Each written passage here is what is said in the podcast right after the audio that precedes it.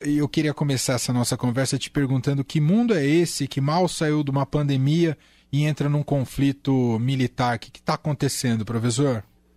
Pois é, Manuel, eu estava pensando justamente isso, né? Pense você, essa geração é, que não consegue ter paz, né? A gente tá, tem, se você voltar desde 2008, crise financeira em 2008, depois a pandemia em 2020, agora nós temos a prospecto de uma guerra bastante grave na Europa, né? Como coisa que a gente não achava que tinha deixado para trás, né? Estudantes de relações internacionais que costumam estudar a Primeira e a Segunda Guerra Mundial como algo muito distante no passado e que de alguma forma foi deixado para trás, né? E o que a gente tem visto que não é bem assim. É, eu entendo que o que a gente está observando nesta guerra é, na verdade, um curto-circuito do sistema internacional. Né? Esta guerra é uma guerra para resolver a nova correlação de poder de 2022, que é muito diferente da correlação de poder que nós tínhamos nos anos 90. Né? Como vocês sabem, tivemos a chamada Guerra Fria, né, que foi aquela disputa entre Estados Unidos e União Soviética, é chamada fria porque não chegou a ter uma disputa direta entre eles, né? mas é um, uma disputa do, do, no campo ideológico, no campo militar também, que durou bastante tempo, desde o final da Segunda Guerra Mundial até 1991 quando acaba a União Soviética. Né? E quando acaba a União Soviética, é quando nós temos a Rússia. Então, essa Rússia dos anos 90 é uma Rússia que estava enfraquecida, que havia perdido a Guerra Fria, que estava humilhada. Né? Uh, não sei quem se lembra do Boris Yeltsin, que era um presidente meio alcoólatra, que causava Sim. toda sorte de, de, de, problemas né, em termos de imagem para a Rússia. Os Estados Unidos, vocês se lembram, muito fortalecido nos anos 90. Né? Nos anos 90, nós tínhamos aquelas séries Friends, uh, Seinfeld, né? era, era um, um, tempo muito diferente. Né? Uh, e, ao mesmo tempo, a China, nos anos 90, tinha metade do PIB brasileiro. A Europa, nos anos 90, estava se integrando cada vez mais. A União Europeia é fruto de um tratado de 1993. Muito bem, vocês percebem que esse mundo que eu estou descrevendo não corresponde ao mundo de hoje. Né?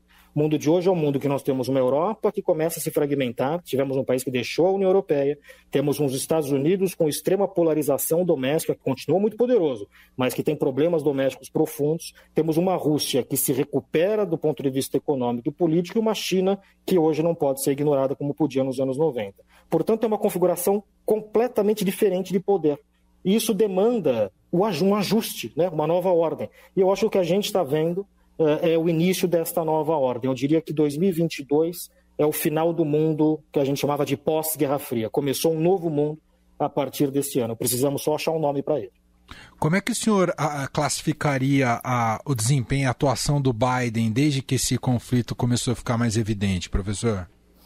Eu acho que o Biden tem ido muito mal na sua política externa. Né? Ele entrou com muita expectativa porque ele tinha uma equipe experiente, uh, mas o que ele tem uh, entregado não é muito positivo. Por exemplo, veja o que aconteceu na saída norte-americana do Afeganistão. Foi algo muito ruim para a imagem do Biden. Então ele não podia ter mais um equívoco na sua política externa. Eu não digo que o Biden. O problema é o seguinte: a questão é que há muito pouco que o Biden pode fazer nessa crise. Né? O problema é que não me parece que ele tenha agido, até mesmo do ponto de vista retórico, de uma forma adequada. Se a gente vê como reagiu, por exemplo, os líderes europeus, os líderes europeus, a Europa, que conhece a guerra de perto, né? os líderes europeus têm agido de forma muito mais firme. Se olha o que o Macron, até mesmo o chanceler alemão, Uh, todos eles reagiram muito mais rapidamente que o Biden. O Biden só no dia seguinte deu lá um discurso um pouco fraco. Hoje também esperou uh, chegar uma da tarde, não sei se ele dorme até tarde, o Biden, uh, e para dizer um discurso que também não me pareceu muito firme, né? numa situação que é uma situação que eu acho que ele não esperava. O Biden achava que o mandato dele seria um mandato que ele poderia investir em infraestrutura, em questões domésticas, para enfrentar a China. A Rússia não estava necessariamente no radar dele, né? a não ser como uh, a Rússia se metendo em questões de política doméstica americana, como intervir em eleições, esse tipo de coisa. Né? E agora veja que a situação que foi dada para o Biden, e esse é o dilema da política externa, a gente não escolhe os desafios, né? os desafios eles surgem, o Biden vai ter que lidar com esse desafio. Por enquanto, eu avalio que ele uh, não tem se mostrado à altura desse desafio alguma chance, e, e eu, eu, te faço a pergunta porque muita gente fica mais alarmada neste momento, professor, e eu não sei se é justificável esse, esse, esse, esse temor. Há alguma chance disso desencadear algum conflito mais amplo?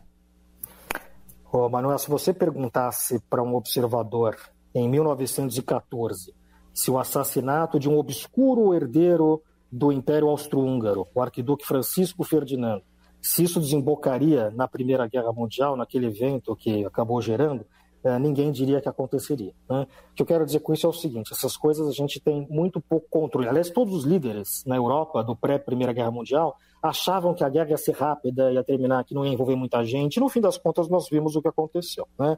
Portanto, quando a gente está falando de guerra, é muito difícil a gente prever o que pode acontecer, porque qualquer deslize pode mudar a situação. Né? Eu vejo uma situação muito delicada, porque na medida em que os americanos vão começar a reforçar, já disse que vão reforçar suas posições militares na Europa para defender uh, os aliados da OTAN, isto aumenta, por exemplo, o risco de que eventualmente um, vamos supor que um torpedo russo afunde um navio norte-americano. Aí nós estamos diante de uma cena completamente que nós não conhecemos ainda, né? porque nunca tivemos na história da humanidade um confronto armado entre duas potências nucleares. Isto nunca aconteceu. Né? Se vier a acontecer agora, isso não significa, claro, que necessariamente elas vão usar essas armas nucleares, mas você tem uma noção do perigo que nós estamos diante. E qual é o papel da China no, nesse conflito, professor? É, veja que o Putin, né, antes de fazer esta invasão, ele se encontrou com o Xi Jinping, né, com o líder chinês, e juntos eles publicaram lá um documento em que anunciam uma aliança, nas palavras do documento, uma aliança sem limites, né, em todas as esferas. Então a Rússia apoiava algumas demandas chinesas e a China apoiava algumas demandas russas, isso tudo com qual objetivo? Com o objetivo de se contrapor àquilo que eles veem como a hegemonia dos Estados Unidos, né, se contrapor a um mundo liderado pelos Estados Unidos. China e Rússia chegaram à conclusão que, de novo, este mundo dos anos 90, que os Estados Unidos podia uh, liderar tranquilamente, não existe mais. Né? Os Estados Unidos não estão em condições mais, de acordo com os líderes chineses e russos, de liderar o mundo. Então, eles se contrapõem aos Estados Unidos. A China está numa situação delicada, porque a China, ela uh, na sua política externa, ela diz defender muito a soberania né, até dos outros países. Até mesmo ela diz isso porque ela não quer que nenhum país interfira na sua soberania. A China tem alguns problemas domésticos e ela não quer usar a justificativa de intervir na sua soberania. A China alega que quem interfere na soberania dos outros são os Estados Unidos. Vejam lá, eles invadiram o Iraque, etc. Né?